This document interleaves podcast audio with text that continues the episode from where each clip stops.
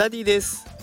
3人の子供を育てながら小学校の先生として働いております。さて今日のお題はもうすぐ締め切り。5分で10万円を稼いだ方法というテーマでお送りしていきたいと思います。さあ今日はお金を稼ぐ方法について紹介をしていきます、えー、なんとですねたった5分で10万円を稼ぐことに成功しました。やったであのねこれを聞きの方はきっとタイトルでねなんだそれそんな方法あるんかいっていう感じで来たと思うので、えー、もったいぶらずにその方法を紹介しますがその方法はマイナポイントです。であのマイナポイント言葉は聞いていたけど結局まだやってないなっていう方結構いらっしゃるんじゃないでしょうか。で私もそのうちの一人だったんですね。でなんならねそのお悩みというかそんな気持ちを抱いてるのって日本全国かもしれません。であのどうしてかっていうとねマイナンバーカードの取得期限の延長がどんどんどんどんこう後ろ倒しになってるんですね。最初は2022年去年の9月30日までにこう取得してねっていう感じでやってたんですけれどもそれが今度は2022年の12月31日までということで3ヶ月延長になったんです。でそれがまた伸びて、えー、今年の2月28日までだから今月いっぱいまでに、えー、取得できていれば取得申請していれば OK ですよというような感じに変わっていったというところなんですね。でまあコロナウイルスの影響で延長したっていう発表でしたがもしかしたらねあの政府が思っていた以上にその取得の進みが芳しくなかったんじゃないかなと思います。でまあだからこそみんなが手を止めてるからこそねここの放送を聞いて動き出したらあなたは得をするので是非やってほしいなと思います。でご家族がいる方もさらにおすすめです。理由はですね、まあ、1人マックス2万円分のポイントがもらえるんですよ。でそれが家族分もらえるので合わせればもうどんどんどんどん大きくなっていくわけですよね。で私は5人家族なので10万円をもらうことができました。でこれやることはもう本当にシンプルなんですけれども気をつけておきたいポイントがいくつかあるのでそれを今日は紹介したいなと思います。それでは、えーと、この後ポイントを紹介していきます。ポイントは2つあります。1つ目がマイナンバーカードの発行これが最大の難関だったということ。で2つ目は油断するとポイント申請に間に合わなくなるよと。いうここら辺ですね。えそれでは早速マイナンバーカードの方に話を移していきたいんですがマイナポイントをもらう上で最初で最後の難関がマイナンバーカードの発行だと思います。で基本的に申請は全部ネットでできるんです。だけど申し込んだ後にカードができるまでその時間が34週間かかるんですね。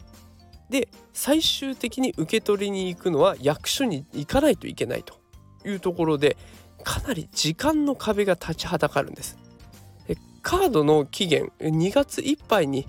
やってくださいねということで言われているので窓口がかなり混雑することが予想されます。そうするともう今すぐにでも申請した方が良さそうなのでまだやってないという方ね申請していないという方是非すぐにやってほしいなと思います。あの申請自体はね簡単にできますしどこから申請するのっていう方いらっしゃいましたら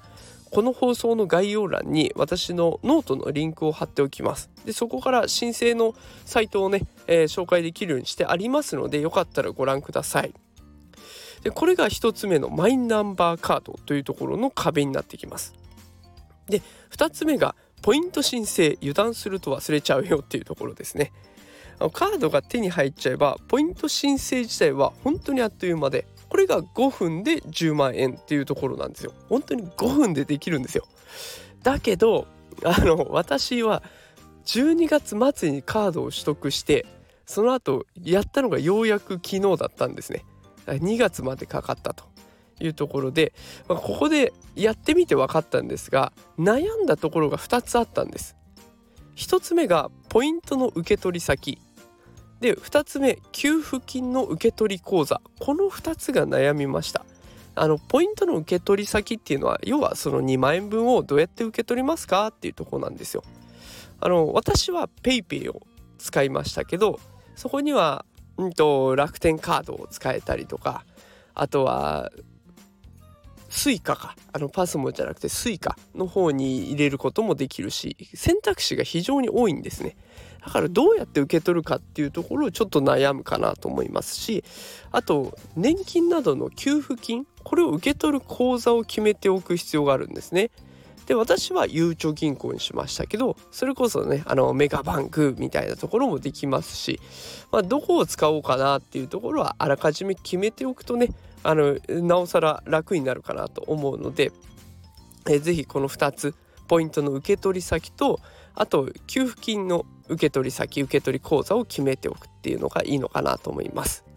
で私がねこれ2ヶ月ほったらかしたのはなんかめんどくさそうだなっていうことだけだったんですよ。実際動いてないのに勝手に頭の中でそう思っていてで日曜日でちょっと時間あるからやってみようかなと思ったらあっという間にできたというところなんですね。で油断するとポイントを受け取らずに終わっちゃったなんていうことにもなりかねないのでここはねもう一個踏ん切りつけてやっていくしかないかなと思います。さあということで今日はマイナポイントについて紹介しました。えー、1つ目のポイントはマイナンバーカード。申請がまだだったら急いどいた方がいいよというところとあともう一つポイント申請は油断すると忘れちゃうよというところね。この2つ気をつければ問題なく誰でもお金をゲットできるのでおすすめです。是非ねあの家計の助けにマイナポイントやってみてください。ということで今日も最後まで聞いてくださってありがとうございました。えー、毎日夕方5時から放送していきますのでよかったらフォローしておいてください。それではまた明日お会いしましょう。それでは皆さんまた明日。さようなら。